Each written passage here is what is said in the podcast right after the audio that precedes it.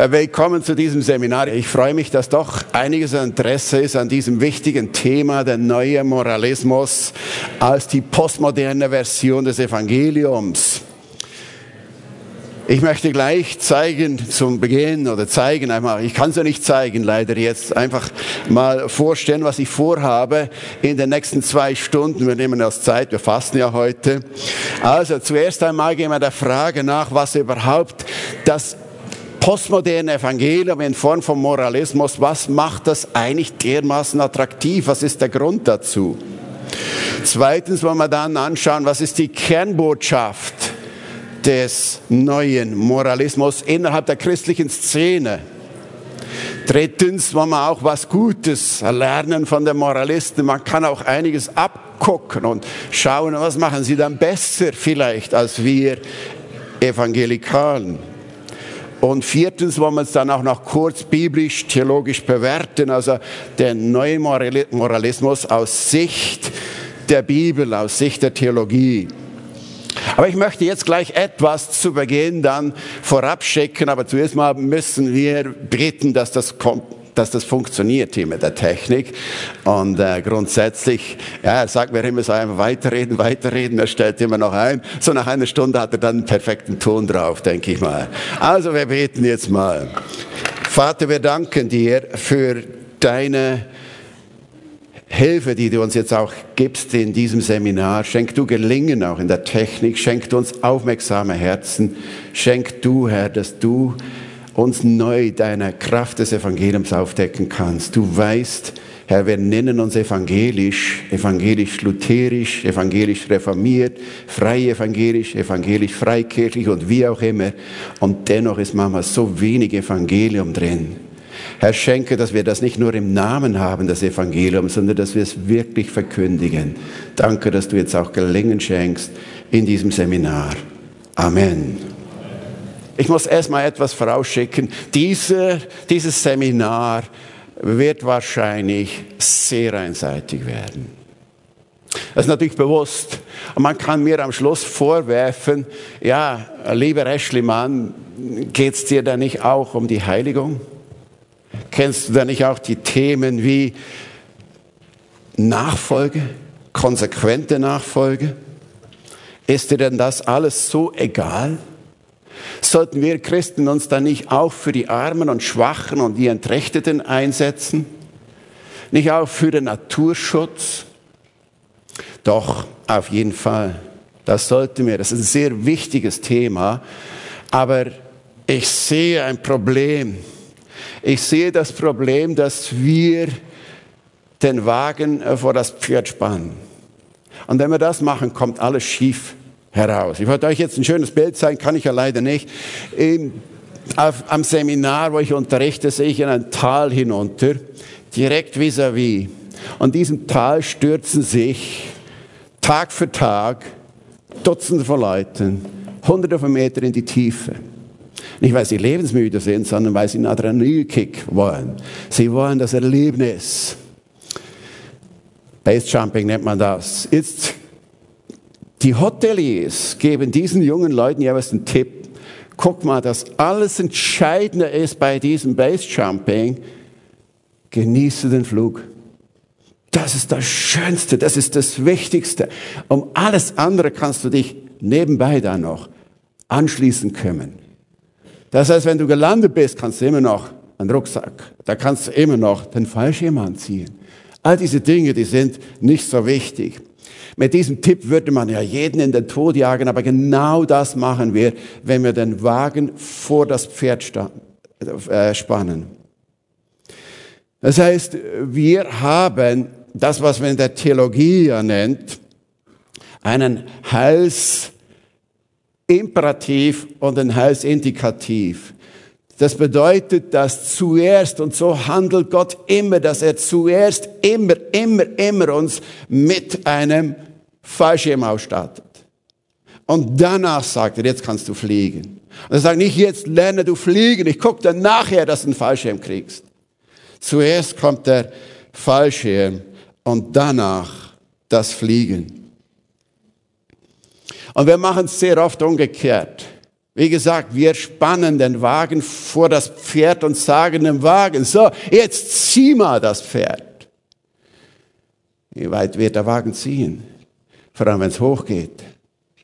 Keine Millimeter.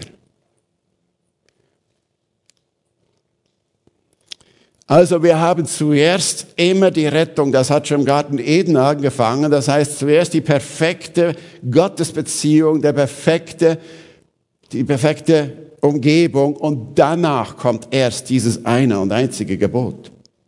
Zuerst die wunderbare Rettung aus Ägypten, aus dem Sklavenhaus und danach die zehn Gebote. Zuerst die neue Geburt durch den Geist Gottes und danach die Imperative. Jahrzehntelang hat man uns fromme Christen beschuldigt, ihr macht es aber gerade umgekehrt. Ihr sagt, zuerst kommen die Befehle. Weil schlimmer noch, man hat uns eigentlich als eine Art von Religion kennengelernt, die nur Verbote kennt. Ständig würden wir alles verbieten, selbst das, was ja eigentlich gar nicht biblisch verboten ist. Und da tatsächlich, waren allerlei Tätigkeiten auf dieser Verbotsliste drauf. Das Theater besuchen, das Schminken, das Tragen von bestimmten Kleidungsstücken oder Frisuren, Alkohol, Rauchen, Fernsehkonsum und vieles andere. Und es gibt eine Menge Christen, die haben ihr Christsein als ständige Bevormundung erlebt. Und das ist lange her, das ist ewig lange zurück. Verstaubt, antiquiert, rückwärtsgewandt, stockkonservativ, engstirnig zu sein. Da wollen wir nichts damit zu tun haben, wir Christen. Oder viel lieber gelten wir als liberal, als offen, gar weltoffen, als progressiv, als eigenständig, als unabhängig. Also wir haben abgeschlossen mit der Kultur der Bevormundung, mit diesen unzähligen von Verboten. Wir haben abgeschlossen mit dem, wenigstens wir Christen, denken wir. Aber dann das. Es war vor ein paar Wochen auch in der Schweiz, gibt es ja diese Klimaaktivisten und dort war ein Riesenplakat und auf diesem Plakat stand geschrieben, Ausrufezeichen, verbietet uns doch endlich etwas. Ich denke, ich werde verrückt. Jetzt haben wir eine neue Jugend, die schreit geradezu wieder nach Moral und Verboten und Bevormundung. Tatsächlich vor unseren Augen im Moment entsteht eine Art neue säkulare Religion. So zumindest nennt das ein Kommentar in einer schweizerischen Zeitung, Tageszeitung, einer der größten Tageszeitungen, die es gibt. Das ist dieses linksliberale Blatt der Tagesanzeige. Das ist kein christliches Käseblatt. Das ist eine große Tageszeitung. Und dort wird gesagt, jetzt entsteht eine neue Religion mit eigenen Ritualen, aber mit einem frommen Vokabular. Und wenn man dort hineinliest, in diesen Kommentar, staubt man und man fühlt sich zurückerinnert an die evangelikale Szene, an die fromme Szene in den 60er Jahren. Da steht zum Beispiel, der Klimastreik lebt von einer Erlösungshoffnung. Die Summe der Bekenntnisse möge zur CO2-Reduktion führen. Und dann ist die Rede hier die ganze Zeit von dieser Prophetin, wieder wählen aus Schweden, die der Mächtigen, das steht in dieser Zeit, ist nicht mehr eine Erfindung, die der Mächtigen zuruft, bekehrt euch. Und dann steht hier weiter, jetzt ist die Erweckungsbewegung da in dieser weltlichen Zeitung. Und dann ist da weiter die Rede von apokalyptischer Angstlust, Weltuntergang, Erlösungshoffnung, Bußübungen, Klimasünde, Sündenbekenntnis, Fasten, Ablasshandel, die fröhliche Gemeinde der Gleichgesinnten, visionärer Eifer, eine bekenntnisgetriebene Bewegung. Kommt uns alles irgendwo bekannt vor. Das ist die neue Religion, die im Moment entsteht. Am 9. März in diesem Jahr, ich habe so eine Berufskrankheit und die führt mich immer wieder zum Wort zum Sonntag. Am 9. März in diesem Jahr habe ich das Wort zum Sonntag gehört im Schweizer Fernsehen. Und der Pfarrer beginnt dort so, ich zitiere wortwörtlich, irgendetwas läuft heftig schief bei uns. Ich denke, recht hast du. Es läuft ziemlich vieles schief in unseren Schweizer Kirchen. Aber das meinte der gute Pfarrer nicht, sondern dass die Schweiz weiterhin ein SUV-Land sei. Das heißt, ein Land, wo ein Drittel aller Autos die großen Geländewagen ausmachen. Und er sagt, die Parkplätze werden immer klein, die sind zu klein und die Fahrbahnen sind zu schmal. Man braucht immer mehr Land für Autos. Und ich sitze da und denke, wem sagst du das? Da hast du recht. In der Schweiz zu parkieren, liebe Leute, das ist echt schwierig. In der Schweiz ist Land so kostbar wie Schnee in Katar. Und wenn du da einen Parkplatz findest zwischen zwei SUV, zwischen zwei Geländewagen, dann kannst du kaum aussteigen. Das kriegst du vielleicht noch hin, aber wenn du in der, Mit in der Mittagszeit dann noch einen Schnitzel und Pommes reingezogen hast, dann kriegst du definitiv nicht mehr dich da durchgequält. Und noch schlimmer ist es bei mir, ich fahre selber so ein Teil. da bleibt dir nur eines, die Hecktür nach vorne zu kriegen. Also, es ist wirklich wahr, der Platz in der Schweiz, der ist wirklich eng. Und für diesen Sonntagsprediger ist das ein grundsätzliches Problem. Er sagt, wir machen uns immer breiter und breiter. Wir wollen wirtschaftlich wachsen und wachsen und eine biblische Frage regt ihn an, über die Bücher zu gehen, und zwar die Frage von Jesus. Was hilft es, wenn, Men wenn der Mensch die ganze Welt gewinnt, aber dabei sein Leben verliert? Und er sagt dann, das Streben, dieses Streben nach immer mehr macht uns einfach krank. Wir brauchen Heilung von diesem ewigen Wachstum.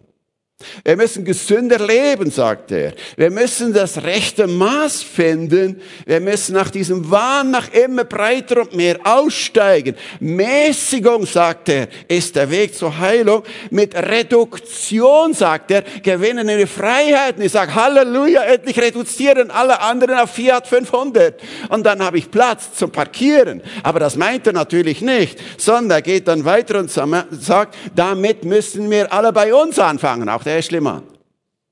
Umsteigen auf ein kleines Auto. Und er sagt, das machen wir uns allen selbst, uns allen zu lieb. Das war seine reformierte Botschaft. Ein paar Sekunden später folgt Werbung. Dreimal dürft ihr raten, für was? SUV-Flotte von Peugeot. Und da ich ja schon mal vier Wagen besitze, zappe ich weiter, ein paar Stationen hoch und da ist ein Bundesparlamentarier, der mir bis jetzt noch nie als Christ aufgefahren ist, und er lamentiert, er beklagt sich über die Kirchen und sagt, die Kirchen müssen endlich aufhören mit dieser elenden Moralisation, mit diesem Moralisieren, ständig uns vorzuschreiben, was wir zu tun und lassen haben, vegan zu leben und Diesel- und Benzinmotoren von der Straße zu verbannen. Schließlich soll sich doch die Kirche auf ihr Kerngeschäft konzentrieren. Die Verkündigung des Evangeliums. Das hat wunderbar gepasst.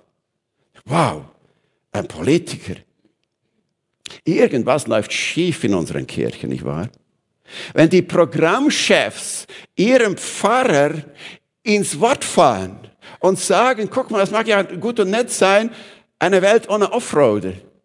Aber nun ist es mal so, die Werbeeinnahmen bezahlt vor allem die Autoindustrie.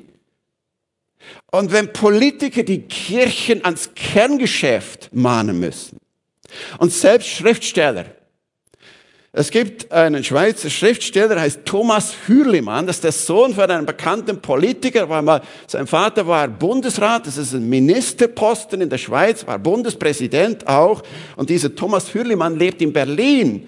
Vielleicht kennen die einen oder anderen ihn auch als Autor bekannt. Und er sagt Folgendes, wenn Sie die Kirche das Überzeitliche verlässt, was sie leider dauernd tut, dann verliert sie ihren Nimbus. Gehen Sie in Berlin in die Kirche, egal ob katholisch oder protestantisch, dann predigt Ihnen ein Sozialhelfer, dass Sie zu allen Türken lieb sein müssen. Eine Religion, die nicht mehr den Mut aufbringt, für sich die Wahrheit in Anspruch zu nehmen, gibt sich selbst auf. Die leeren Kirchen sind eine Katastrophe. Er sagt, das überzeitliche Verlassen das meint hier dieser ehemalige Klosterschüler, der als Klosterschüler einen Atheistenclub gegründet hat. Gleiches Jahr an Ostern. Ich höre mir wieder das Wort zum Sonntag an. Und diesmal geht es ja um Ostern. Und ich denke, das ist doch eine frohe Botschaft. Und die Botschaft lautet so, Karfreitag hat die im Blick, für die die Welt zusammenbricht, die vom Leben betrogen sind, die sich verraten fühlen. Ostern aber zeigt, es geht weiter. Das muss nicht das letzte Wort sein. Es gibt Auferstehung, aber die Auferstehung ist jetzt nicht so gedacht. Auferstehung nach, wenn man gestorben ist. Eine geistliche Auferstehung, sondern es gibt auch für dich eine Zukunft und wortwörtlich hat der Pfarrer dort gesagt, in dir rumort noch eine Zukunft. Und das Schlusswort war, ich wünsche Ihnen, liebe Zuschauerinnen und Zuschauer, dieses innere Rumoren. Hm. Letzten Sonntag, das soll es dann langsam genügen mit diesen Wörtern zum Sonntag, letzten Sonntag oder beziehungsweise Samstag kommt ja das, da war die Tempelreinigung. Also wow, super Text, bin ich mal gespannt. Jesus eifert um das Haus Gottes. Ich sage zu meiner Frau, liebe Elvira, du wirst sehen, wo die Frau landet. Ich bin sicher, sie landet bei der Klimabewegung. Und genau so was, man kann es voraussehen. Am Schluss sagt sie, guck mal, jeder braucht etwas, wo man eifern muss. Jesus hat um das Haus Gottes geeifert. Das Haus Gottes ist die Erde. Wir brauchen neue Eiferer für das Klima. Guck mal, das Evangelium wird nicht mehr als gute Nachricht von der Rettung vor Gottes Zorn und Erlösung vor dem ewigen Tod verkündigt, sondern als halbwegs gute Nachricht für dieses halbwegs gute Leben auf dieser Erde. Thomas Hürlimann, den ich eben äh, äh, kurz erwähnt habe, sagt in einem Interview, er hat eine längere Krankheitszeit erlebt, war in Berlin in einem Krankenhaus, äh, paar Wochen lang. Und er sagt, er hat in dieser ganzen Zeit ein Wort nie gehört. Tod. Das vorstellen. Links und rechts wird gestorben und keiner redet über den Tod. Tod ist tabu. Es ist ein logisches Tod-Tabu. Wenn das Transzendente, das Himmlische, das Göttliche abgeschafft ist, dann zählt nur noch dieses Leben. Und dann ist der Tod tabu. Und damit sind wir bei der Frage, was macht denn eigentlich diesen neuen Moralismus dermaßen attraktiv für heute? Es ist deshalb, weil es um das Leben jetzt geht. Hier und jetzt, wir haben sichtbar, wir können jetzt was verändern. Wir spüren's jetzt. Und das Leben transzendent, das Leben mit Gott, der Himmel und all diese Dinge, sind wir ganz ehrlich, das ist so schwierig zu erklären. Das ist manchmal so peinlich. Das ist so unwissenschaftlich. Also, es gibt drei Dinge, die ich meine, machen das sehr attraktiv. Erstens, wir können hier und jetzt was bewegen. Zweitens, der neue Moralismus ist absolut relevant, zumindest scheinbar relevant. Und drittens, wir können viele, viele peinliche Fragen umgehen. Greta Thunberg, die rechnet ja nicht in Jahrhunderten. Nicht einmal in Jahrzehnten. Sie will den Wechsel jetzt. Und dann kommt Gottes Wort und sagt uns, übt euch also in Geduld, liebe Brüder und Schwestern, bis zum Kommen des Herrn. Und wie lange warten wir denn schon? 2000 Jahre. Wie wäre das schön? Wir hätten den Wechsel, den Klimawechsel innerhalb von zehn Jahren wieder im Lot. Und in zehn Jahren beginnen die Gletscher wieder zu wachsen. Wow! Und es ist nicht so, dass die Menschen nicht einiges erreicht haben in ihrer Menschheitsgeschichte. Wir haben die Pest ausgerottet. Die Kindersterblichkeit ist radikal gesunken. Die Armut ebenfalls. Wir haben ja fast paradiesische Zustände, jedenfalls in der Schweiz. Guck mal, das ist ja nichts Neues, dass wir jetzt, hier und jetzt etwas sehen wollen von diesem Paradies. Karl Marx hat ja das vor 175 Jahren schon geschrieben. Er nannte die Religion ist das Opium des Volkes und er sagt, es vernebelt diese Sicht für die Veränderung von hier und jetzt. Wir bauen das Paradies jetzt. Wir warten nicht auf etwas Zukünftiges. Und das hat immer eine Attraktivität. Wir können es jetzt sehen, wir können es jetzt errichten. Wir tun jetzt etwas. Ich habe einen Flyer neulich gekriegt von einer Schweizer Universität. Die hatten Studientage zur theologisch-gesellschaftliche Neuerung in diesem Jahr. Und dort steht auf diesem Text, die Frage nach dem guten und gelingenden Leben ist eine der zentralen Fragen des Menschen. Die Theologie hat gute Gründe, sich mit dem Leben in dieser Welt zu beschäftigen.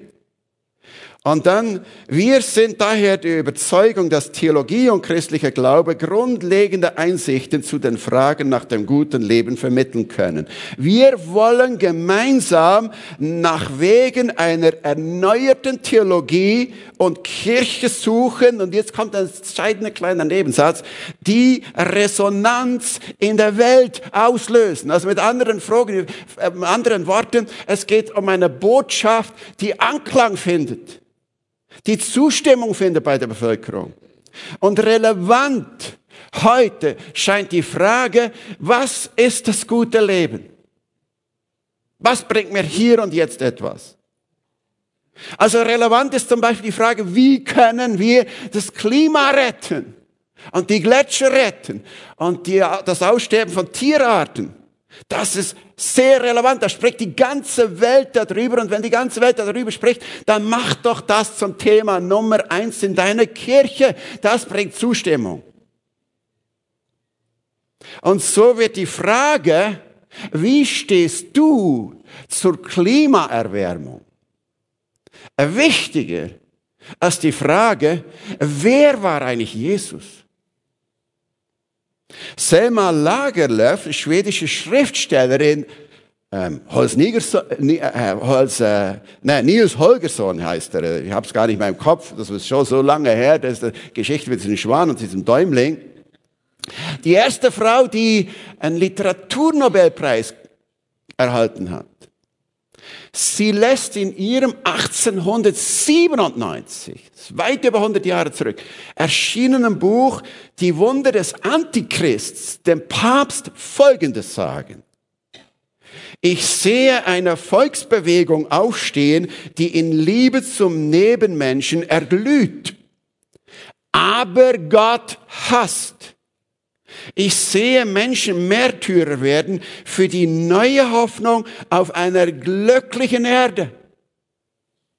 Ich sehe, wie sie neue Freude und neuen Mut schöpfen aus dem Wort, denkt an die Erde, Freude und Mut, wie sie sie früher aus dem Wort, denkt an den Himmel schöpften. Kommt uns das bekannt vor? Das könnte heute geschrieben sein. Das ist exakt wieder genau das Gleiche. Denkt an die Erde, rettet diese Erde. Da werden Leute sogar zu Märtyrern. Aber Gott daneben spielt keine Rolle. Gott kann man hassen.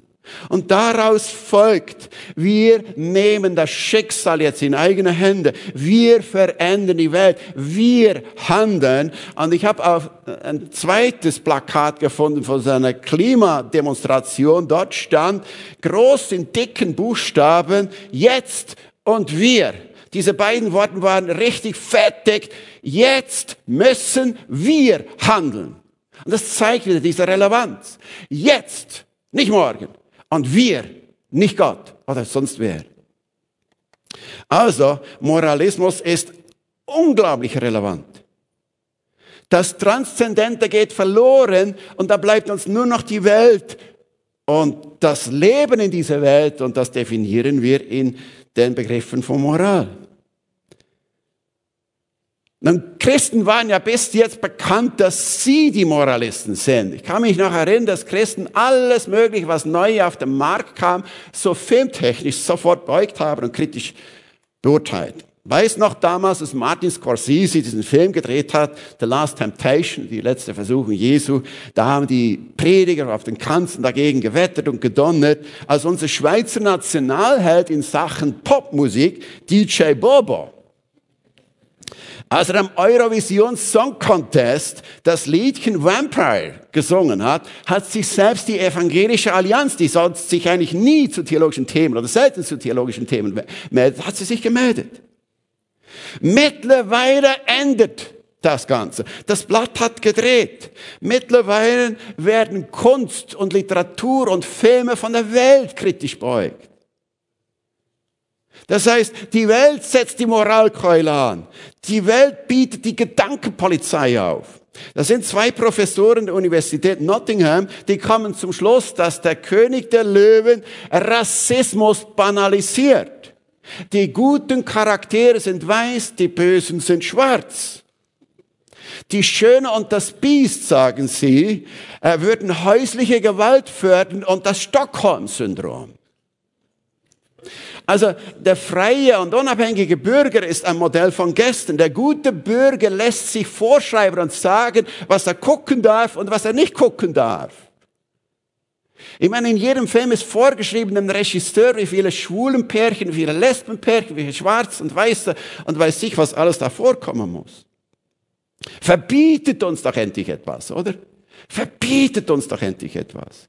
Und die Relevanz zeigt sich auch, dieser neues, dieses neuen Moralismus zeigt sich auch in den Ausbildungsstätten. Ich habe neulich ein bisschen rum äh, geforscht und bin bei einem Tweet des Union Theological Seminary in New York City gelandet und dort war ein Tweet, die hatten einen Gottesdienst, einen Studentengottesdienst und haben den Pflanzen ihre Sünden bekannt. Und gesagt, ihr Pflanzen erhält uns ja am Leben. Ihr seid es, die ihr uns am Leben erhält. Und dann äh, kam einer und sagt, ich schäme mich deshalb überhaupt nicht, dass wir den Pflanzen unsere Sünden bekennen. Denn schließlich, das ist eine Hermeneutik. Schließlich hat ja Moses die Wahrheit von einem brennenden Busch gehört, also hören wir die Wahrheit von der Erde. Interessante Hermeneutik. Guck, und dann gibt es das dritte, was ich gesagt habe. Was macht so attraktiv? Es ist das. Und ich meine, das ist das Attraktivste an allem. Wir vermeiden mit Moral peinliche Erklärung des Evangeliums. Jetzt überlegt dir mal, was ist einfacher? Dem Nachbarn zu erklären, guck mal, wir Christen sind für die Schöpfung. Wir sind für den Schutz der Kinder wir sind für den Schutz der Entrechteten, wir setzen uns ein für Migranten und all diese Dinge. Oder zu sagen, guck mal, Christsein, die Essenz des Christsein hat mit Schuld und Vergebung zu tun. Und wir haben ein Problem. Es gibt die Schuld auf Seiten des Menschen. Und es gibt die Vergebung durch Jesus Christus. Und guck mal, da sind wir schnell beim Thema zorniger Gott. Da sind wir schnell beim Thema Kreuz und Blut und Opfer. Und schon Bultmann spottete als Antisemit über diese jüdischen Rituale mit Ziegen und Schafen und Rinden und viel Blut. Und so geht es uns auch ähnlich. Und das ist so peinlich. Es ist so schwierig zu erklären. Es ist so unwissenschaftlich. Der Kreuzestod macht für die allermeisten Menschen keinen Sinn. Warum hat Gott das nötig? Er kann doch einfach so vergeben. Schwamm drüber. Wieso soll da einer sterben? Das ist doch sowas von bekloppt. Und weil wir das wissen, versuchen wir dem auszuweichen, wo wir nur können. Das sind wir alle in der Gefahr, auch ich. Es ist weit einfacher, über Ethik und Moral zu predigen, als über das Kreuz. Und noch viel schwieriger ist, mit dem Nachbarn über das Kreuz zu reden. Also Christus Nachfolge manifestiert sich heute eben im Engagement für eine bessere Welt. Und was ist die Kernbotschaft des neuen Moralismus? Das heißt ja eigentlich mehr oder weniger schon angetönt worden. Ich kann das relativ äh, kurz machen. Das heißt, es geht darum, dass wir heute etwas Gemeinsames suchen, das uns alle vereint. Und dieses Gemeinsame, ja. Ah, sehr gut. Okay, wunderbar. Ich habe gerade, gerade noch eine Viertelstunde dazugekriegt.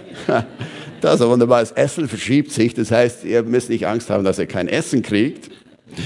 Also, guck mal, man sucht heute etwas Gemeinsames in allen Religionen oder etwas Gemeinsames bei allen Menschen. Und das ist ganz klar nicht die Theologie. Das sind keine Dogmen. Das sind auch nicht die Sakramente. Das sind auch nicht die Institutionen, sondern das ist die Moral. Natürlich nicht Moral im pietistischen Sinne, wie ich sie aufgezählt habe ganz am Anfang, dass da gewisse Formen von Kleidern verboten sind und weiß ich was alles, sondern Moral, die heute Trend ist, die jeder irgendwo gut findet. Also da wäre zum Beispiel die Frage, wenn man das äh, verchristianisiert, wenn man so will, würde Jesus einen Kurzstreckenflug von Nazareth nach Jerusalem buchen. Oder würde Jesus ein Offroader fahren? Oder würde Jesus den Jüngern Fisch mit Atomstrom kochen? Also, ihr kennt das. Was würde Jesus tun? Das ist heute die Frage. Die zentrale Frage ist eine moralistische Frage. Was würde Jesus tun? Aber wir sollten anders fragen. Was hat dieser Jesus getan? Das ist die entscheidende Frage. Brian McLaren ist einer der Hauptvertreter der Emerging Church Bewegung. Er wird im Time Magazine wird er als einer der 25 einflussreichsten Evangelikalen aufgeführt. Und er meint in seinen Büchern, dass Christentum, christliches Leben ist vor allem ein Lebensstil. Und er sagt weiter, Jüngerschaft ist wichtiger als Lehre. Und er sagt, es geht darum, im Leben von Jesus, als Christ, Jesus Christus nachzufolgen. Und er fasst das zusammen und sagt, das Christentum ist eine Ethik der Liebe. Das ist das Christentum, eine Ethik der Liebe. Hat Johannes damals gerufen, als er Jesus gesehen hat, siehe das Vorbild Gottes das sich zu einem besseren Menschen animiert. War das sein Ausspruch? Für äh, Brian McLaren ist es daher absolut möglich, dass man innerhalb der buddhistischen oder hinduistischen Gemeinschaft Jesus Nachfolger sein kann. Und ich zitiere ihn, er schreibt, ich hoffe nicht, dass alle Juden, oder Hindus Mitglieder der christlichen Religion werden.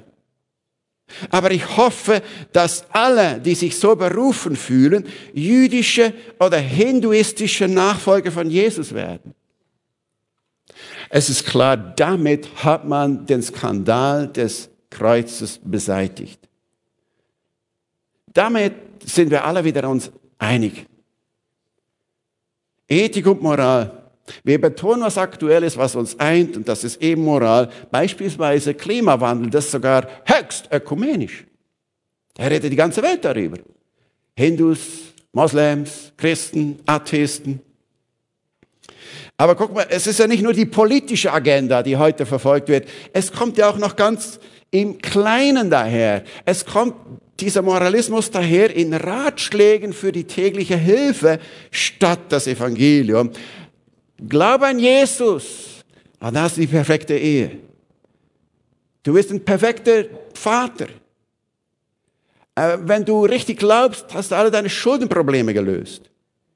Richtig glauben heißt gute Freunde finden. Richtig glauben heißt einen Top-Job finden. Wir alle kennen mittlerweile leider die sehr traurige Geschichte von Joshua Harris. ein Buch geschrieben, damals dieser Star, dieser wahre Liebe wartet in den Nullerjahren. Mit 21 ein Buch geschrieben, I Kissed Dating Goodbye. Und hat sich ja mittlerweile nicht nur von dieser Lehre in diesem Buch äh, losgesagt, sondern auch vom christlichen Glauben losgesagt. Und seine schärfste Gegnerin, hat, es gibt ja einen Dokumentarfilm über dieses uh, I Kissed uh, Dating Goodbye. Seine schärfste Gegnerin sagt dort in diesem Dokumentarfilm Folgendes. Dieses Buch war für mich eine Art Geld-Zurück-Garantie. Ich habe gedacht, wenn du das genau so machst, dann hast du anschließend die perfekte Ehe und dein Sexleben wird bis ans Lebenende absolut erfüllend sein. Und Harris antwortet ihr darauf, ich dachte damals, er war 21 Jahre alt, vertraue keinem, der mit 21 ein Buch schreibt. er dachte damals, es könnte alles besser werden, wenn man sich nur anstrengt. Das sagt er als reformierter Theologe. Auch wir sind nicht geschützt vor dem. Das Buch verfolgt letztendlich Wohlstandsevangelium. Sei in deiner Beziehung absolut perfekt und rein und dann folgt daraus die perfekte Ehe. Wohlstandsevangelium in sehr Ehewohlstand. Harris verfolgt eine Form von Wohlstandsevangelium, fokussierte sich auf Moralismus und scheiterte schließlich in seiner eigenen Ehe und auch im Glauben. Und diese Form von Evangelium finden wir selbst bei unseren sogenannten Bekehrungszeugnissen. Ich höre ja von Berufswegen viele von diesen Bekehrungszeugnissen und ich stelle fest, wir erzählen da gerne, was wir alles leisten, was alles wir verändert haben. Wir haben unsere Finanzen jetzt im Griff. Wir sind in Beruf und Familie weitergekommen. Unsere Ehe ist jetzt glücklich. Vor vielen Jahren wollte ich mal eine, das habe ich immer noch im Computer, das ist nur so ein Konzept, wollte ich eine Predigt schreiben zum Thema, haben die Christen ein Glaubwürdigkeitsproblem? Habe sie nie geschrieben. Weil mir ist aufgefallen, evangelistische Schriften argumentieren mit diesem moralischen, das ist ein moralisches Argument. Jesus macht aus kaputten Menschen neue Menschen. Süchte gehören der Vergangenheit an. Ehe werden geheilt und halten ein Leben lang glücklich. Christen investieren sich allesamt und sonders für andere. Sie handeln selbstlos, sie sind großzügig, sie sind ehrlich, sie sind fleißig. Das Hauptargument in unserer apologetischen Evangelisation ist moralischer Rat. Wir trumpfen mit Erfolgsstories auf. Wir halten es wie Franz von Assisi, predige das Evangelium, wenn es notwendig ist, auch noch mit Worten. Was will er damit sagen? Unser Leben predigt besser als unsere Worte. Wirklich, da bin ich nicht mehr überzeugt. Wir predigen mit unserem Leben besser als mit unseren Worten. Ich glaube es nicht. Wenn wir auf Jesus weisen und sagen, was er getan hat, da kann man nichts Besseres machen. Wenn wir auf uns weisen, dann werden wir das Evangelium. Und dann haben wir ein großes Problem. Wir finden das übrigens auch im Lied gut. Ich bin nicht der Typ, der sagt, ihr dürft jetzt gewisse Lieder nie mehr singen oder weiß ich was, singt die alle von Herzen. Es ist ja gut gemeint, aber es gibt eine gewisse Tendenz. Es gibt ein Lied, dessen äh, Autor kenne ich höchst persönlich, das ein netter, guter Freund von mir, Stadt, Land, Welt. In meinem Haus, in meiner Straße, in meinem Viertel, in meiner Stadt will ich ein Zeuge sein von Jesus Christus würde ich jetzt weitergefahren habe, da steht, will ich ein Zeuge sein von dem, was Gott in mir verändert hat. Da wird es wieder schwierig. Das heißt, es geht wieder um mich. Ich bin das Evangelium. Und dann geht es in der zweiten Strophe, in unserem Kreis, in unserem Land und auf dem ganzen Kontinent sollen die Leute spüren, dass in uns die Liebe Gottes brennt. Das ist ja richtig. Die Liebe Gottes in unsere Herzen ausgeschüttet. Das ist ja richtig. Aber ich denke, das ist nicht das Evangelium, das ist eine Folge des Evangeliums. Das Evangelium lautet anders. Gott starb für Sünder. Und wenn Menschen auf uns gucken und gucken, wie glücklich oder unglücklich wir sind, dann gnade uns Gott, dann ist das Evangelium pervertiert. Ich warte nur auf den Tag, wo die Nichtchristen genau dieses Argument aufgreifen und sagen, ihr seid allesamt und Sonntag gescheitert an euren hohen moralischen Ansprüchen. Wo seid ihr denn besser als wir? Und wenn wir auf uns weisen, wir sagen, ihr habt recht, wir sind nicht besser, aber einer war besser, das war Jesus. Und das ist Evangelium. Guck mal, unsere evangelistische Verkündigung hat sich radikal geändert. Da, wo die Reformatoren Jesus Christus und das, was er für uns getan hat, ins Zentrum stellten, haben wir heute die Peripherie, die Moral ins Zentrum gerückt. Und wenn wir dieses Evangelium der guten Nachricht entleeren, machen wir uns äußerst verletzlich. Denn wir sind allesamt Versager auf allen Fronten. Das gilt nicht nur für Joshua Harris. Jeder von uns kann kläglich versagen. Wenn wir das Evangelium sind und Menschen schauen auf uns und sagen, das ist Evangelium und versagen, dann ist das Evangelium nichts wert. Okay, jetzt ist es ja auch so, wir können aber von diesen Moralaposteln auch noch einiges lernen. Ich komme da zum Schluss nochmal zur theologischen Auswertung. Aber zuerst mal etwas Positives. Was kann man von diesen Moralaposteln lernen? Ich denke, wenn man Greta Thunbergs Rede analysiert, eine Menge. Ich glaube sogar, das wird irgendwann Anschauungsunterricht im Homiletikunterricht. Was diese Frau dort macht, ist ja unglaublich. 16 Jahre alt, vor geballter Ladung Macht der Welt, hält sie eine Rede, unglaublich emotional. Sie spitzt das Ganze zu. Jeder weiß, was gemeint ist. Jeder fühlt sich angesprochen. Und sie wagt diesen Menschen immer wieder, das ist ein, das ist ein rhetorisches Mittel, das sie immer wieder einsetzt. Wie könnt ihr es wagen? Wie könnt ihr es wagen? Es wiederholt sich, wiederholt sich. Sehr ausgereift, diese Rede. Ich mir vorstellen, wenn ich mit 16 Jahren so eine Rede halten hätte müssen vor, vor diesem Menschen, ich hätte in die Hosen gemacht. Aber heftig. Und, und, und wenn ich mir das vorstelle, diese Frau, was die, äh, wie die dort kommuniziert, das ist schon gewaltig. Und ich weiß, ich bin reformiert in meiner Theologie durch und durch. Aber wir reformierte Theologen haben einen Makel. Reformierte Theologen sind sehr analytisch. Das hat damit zu tun, dass Johannes Calvin als Jurist nicht gerade bekannt war als der Poet unter den Reformatoren. Und wenn wir wollen, dass das Evangelium verstanden wird, dann müssen wir nicht nur unseren akademischen Dünkel ablegen, dass wir manchmal auch das Gefühl haben, wir können das Evangelium erst dann verstehen, wenn wir mindestens AT und NT und Systematik promoviert haben. Und wir erwarten, dass selbstverständlich auch die Zuhörer mindestens auch noch Master haben, damit sie überhaupt uns verstehen. Wir müssen nicht nur unseren Dünkel ablegen, sondern, jo, 30 Minuten Verspätung. Leute, ich muss langsam das in die Länge ziehen hier. nein, nein, ich mache ganz normal. Aber wir haben vielleicht mehr Zeit dann zu diskutieren und äh, für Fragen. Das wird schon gehen.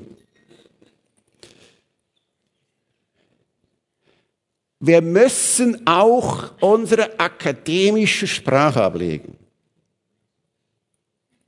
Wir müssen mehr Emotionen zeigen. Wir müssen mehr Begeisterung zeigen. Das kann man von diesen Moralaposteln lernen. Wenn sie etwas können, dann ist es kommunizieren. Es sind fast alles Top-Kommunikatoren. Eine Schauspielerin, die wir von einem Pastor neidvoll gefragt, wie schaffst du es? Abend für Abend führst du das ganze Theater.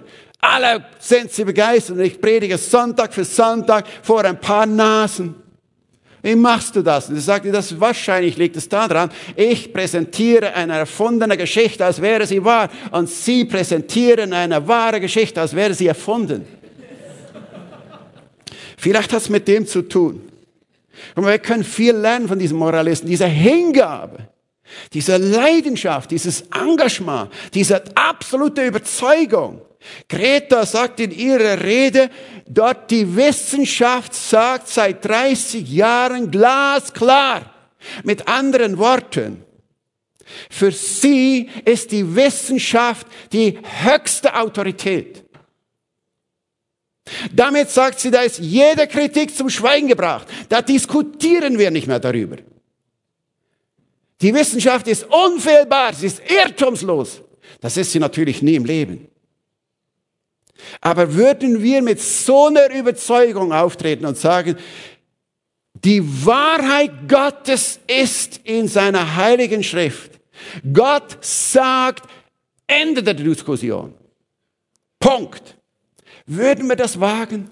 Mit so einer Überzeugung, wie sie das von der Wissenschaft überzeugend bringt. Und dann sagt sie ja, der Wandel wird kommen, ob du das magst oder nicht. Sie warnt die Leute. Würden wir unser Publikum so warnen? Gott wird als König und Richter kommen, egal ob du das jetzt magst oder nicht. Also man kann eine Menge lernen, denke ich, von, von Greta und ihrer Sorte, was Hingabe bedeutet, was Überzeugung bedeutet, was Kommunikation bedeutet. Da kann man eine Menge lernen, nicht inhaltlich, aber das auf jeden Fall, da kann man eine Menge abschneiden. Nun, jetzt komme ich zum letzten Punkt. Wie bewerten, die Morali wie, wert, wie bewerten wir den Moralismus oder diesen neuen Moralismus als biblisch-theologische Sicht? Na, wenn man ähm, evangelische Christen, wir reden jetzt nur von Evangel die Leute, die irgendwas evangelisch noch in ihrem Namen haben, gibt es eine Menge davon. Wenn man evangelische Christen fragt heute, was verstehst du unter dem Evangelium? Da hört man ganz spannende Antworten. Aber zu 80, 90 Prozent nicht das, was wirklich Evangelium ist. Ich habe hier ein Zitat zum 100-jährigen Jubiläum einer Schweizer christlichen Partei zitiert die Präsidentin einen Wahlaufruf aus dem Jahr 1919, also 100 Jahre zurück.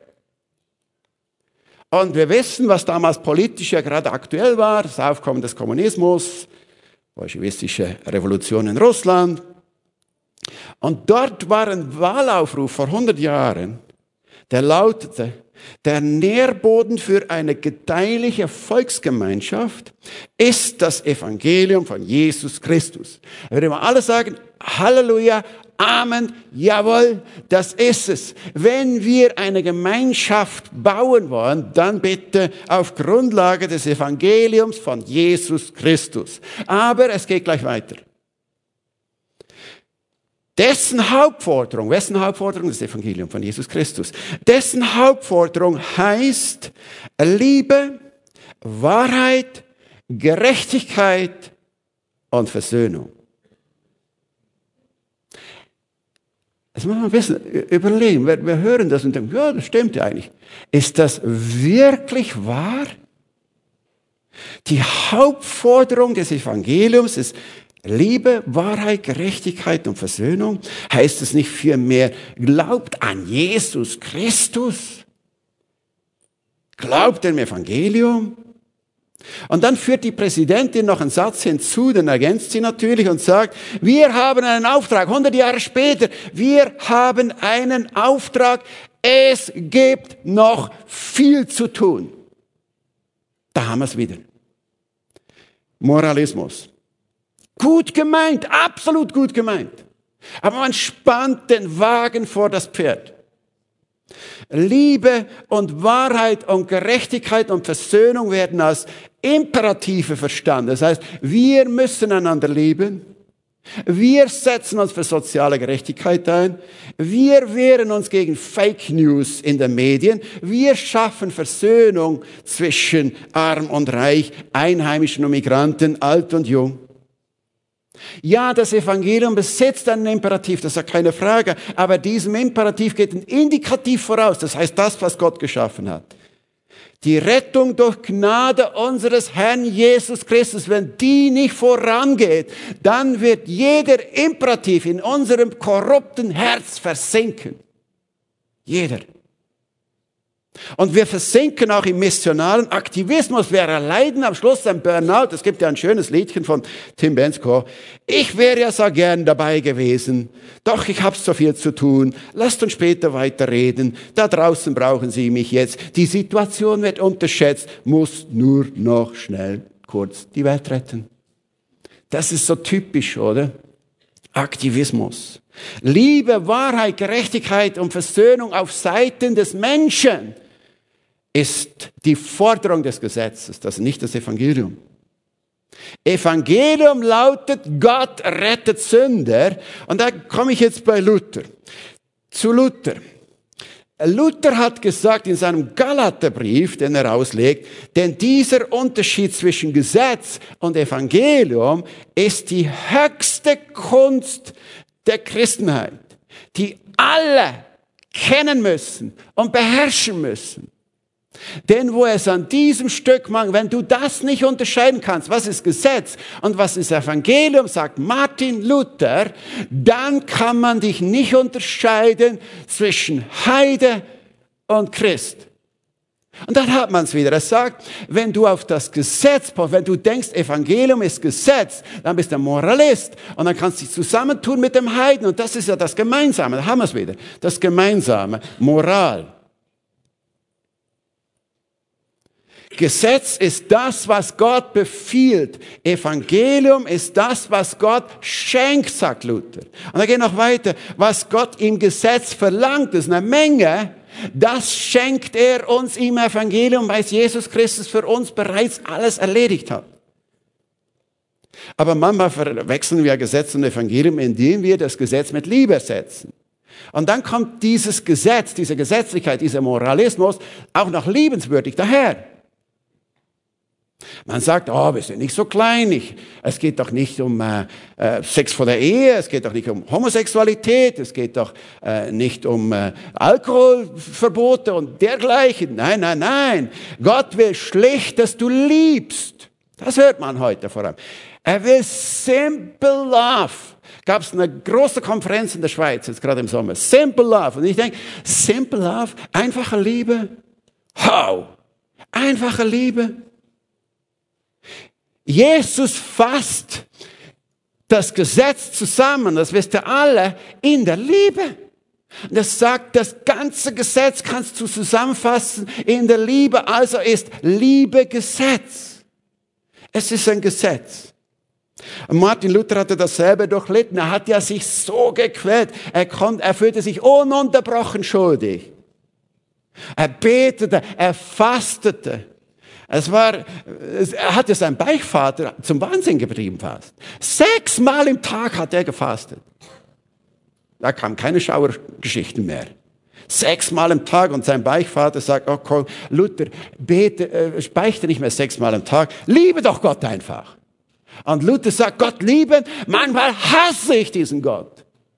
Er hat verstanden, ich kann Gott nicht so lieben, wie ich lieben sollte. Und Calvin nennt das in seiner Institutio so. Wir sollen sie Gott lieben können. Sie wollen zwar, sie streben, sie bemühen sich, aber nichts mit der erforderlichen Vollkommenheit. Denn das Gesetz fordert vollkommene Liebe. Wir schaffen das nicht. Gott fordert perfekte Liebe. Und dann kommen wir Christen und sagen, okay, wir nehmen das Ganze raus mit dem Kreuz und mit diesen ganzen peinlichen Geschichten von Opfer und all das. Ach, das macht. Wir behalten eines, eines einet uns, die Bergpredigt. Die Bergpredigt, das ist komisch, das behalten allesamt, liberal wie konservativ. Die Bergpredigt. Als wäre das ein leichter Kost, das ist Gesetz. Tu das oder sonst stirbst du. Die Moralisten sagen, tu das und dann wirst du glücklich und die Welt wird glücklicher und sauberer und besser. Ich schließe mit einem Zitat von J. Gresham Machen. Er hat ja vor 100 Jahren, einer der Mitbegründer der evangelikalen Bewegung, ein Buch geschrieben, Christentum und Liberalismus. Und er sagt, es gibt zwei unterschiedliche Religionen auf Grundlage von Luther. Entweder ist es liberale Theologie oder es ist Christentum, aber das ist nicht identisch. Das sind zwei Unterschiede. So wie Luther sagt, Gesetz und Evangelium, das sind zwei unterschiedliche Religionen. Und er hat damals die äh, protestantische Welt dermaßen provoziert mit diesem Buch. Da ist was losgegangen. Und er sagt, und ich ändere jetzt sein Zitat ab. Dort, wo er Liberalismus sagt, sage ich jetzt Moralismus. Moralismus beginnt stets mit einem Imperativ, währenddessen das Evangelium den triumphalen Sieg des Christus proklamiert. Moralismus appelliert an den menschlichen Willen, Evangelium hingegen verkündigt den gnädigen Akt Gottes. Moralismus betrachtet Christus als ein Vorbild und Leiter, das Christentum als Retter. Moralismus macht ihn zum Glaubensvorbild, das Christentum zum Glaubensgegenstand. Möge Gott es schenken, dass wir nicht das Evangelium verwässern mit Moralismus, auch wenn das so attraktiv ist im Moment, sondern dass wir dazu stehen, das Evangelium zu verkündigen in reinster Form und für dieses Evangelium wirklich kämpfen. Ich bete jetzt und dann haben wir noch ein paar Minuten Zeit für Fragen oder Diskussionen oder eure eigenen Erfahrungen. Vater im Himmel, was bin ich dankbar, haben wir das Evangelium in so reiner und klarer Form in deinem Wort. Wir dürfen es verstehen und wir durften es verstehen, weil du die inneren Augen uns geöffnet hast. Oh Herr, ich danke dir, dass du den Weg freigeschaffen hast durch deinen Sohn. Und Jesus Christus, du hast das Gesetz für uns erfüllt. Ein für allemal. Keine einzige Forderung des Gesetzes könnte uns je verurteilen. Du hast es perfekt erfüllt an unserer Stelle. Und du hast auch die Schuld, die Strafe auf dich genommen, die uns treffen sollte, weil wir Versager sind. Und sprichst uns deine Gerechtigkeit zu. Danke, das ist Evangelium. Du rettest uns Sünder. Amen.